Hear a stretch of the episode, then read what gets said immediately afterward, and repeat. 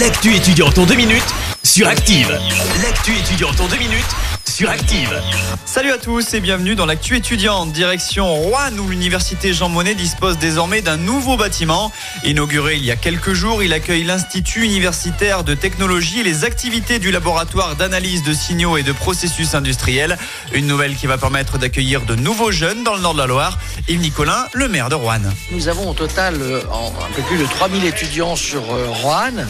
Ici, donc dans cette UT euh, 1600, nous devons continuer à développer donc cette offre parce que c'est ainsi qu'on pourra répondre localement aux demandes donc euh, d'une part des étudiants, mais surtout des entreprises qui cherchent à recruter euh, des jeunes, mais des jeunes qui soient qualifiés. Peut-être que nous devrons aussi euh, construire d'autres bâtiments pour accueillir d'autres formations. Nous avons aujourd'hui des entreprises qui développent des besoins et donc nous devons réfléchir avec elles pour ouvrir de nouvelles formations de façon à pouvoir répondre aux attentes des entreprises de demain. Le budget alloué à ce projet avoisine les 7 millions d'euros et il avait été lancé il y a 3 ans.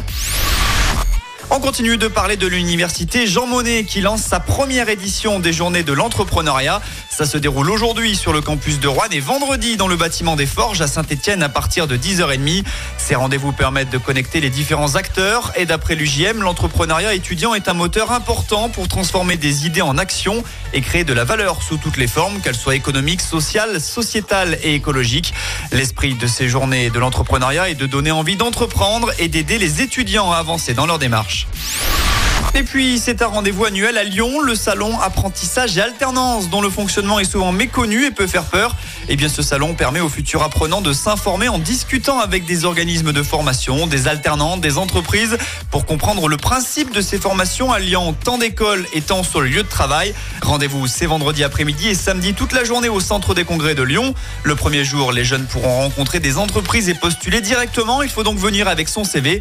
C'est peut-être la voie que vous cherchez, une voie qui séduit de plus en plus avec 16% d'alternants en plus ayant été enregistrés entre la rentrée 2022 et celle de 2021. C'était l'actu étudiante avec le Crédit Agricole Loire-Haute-Loire. Retrouvez toutes les offres étudiantes en agence ou sur le site crédit-agricole.fr slash ca-loire-haute-loire pour que vos projets ne restent pas à l'arrêt. Crédit Agricole Loire-Haute-Loire, RCS Saint-Etienne numéro 380 386 854. Merci. Vous avez écouté Active Radio, la première radio locale de la Loire. Active.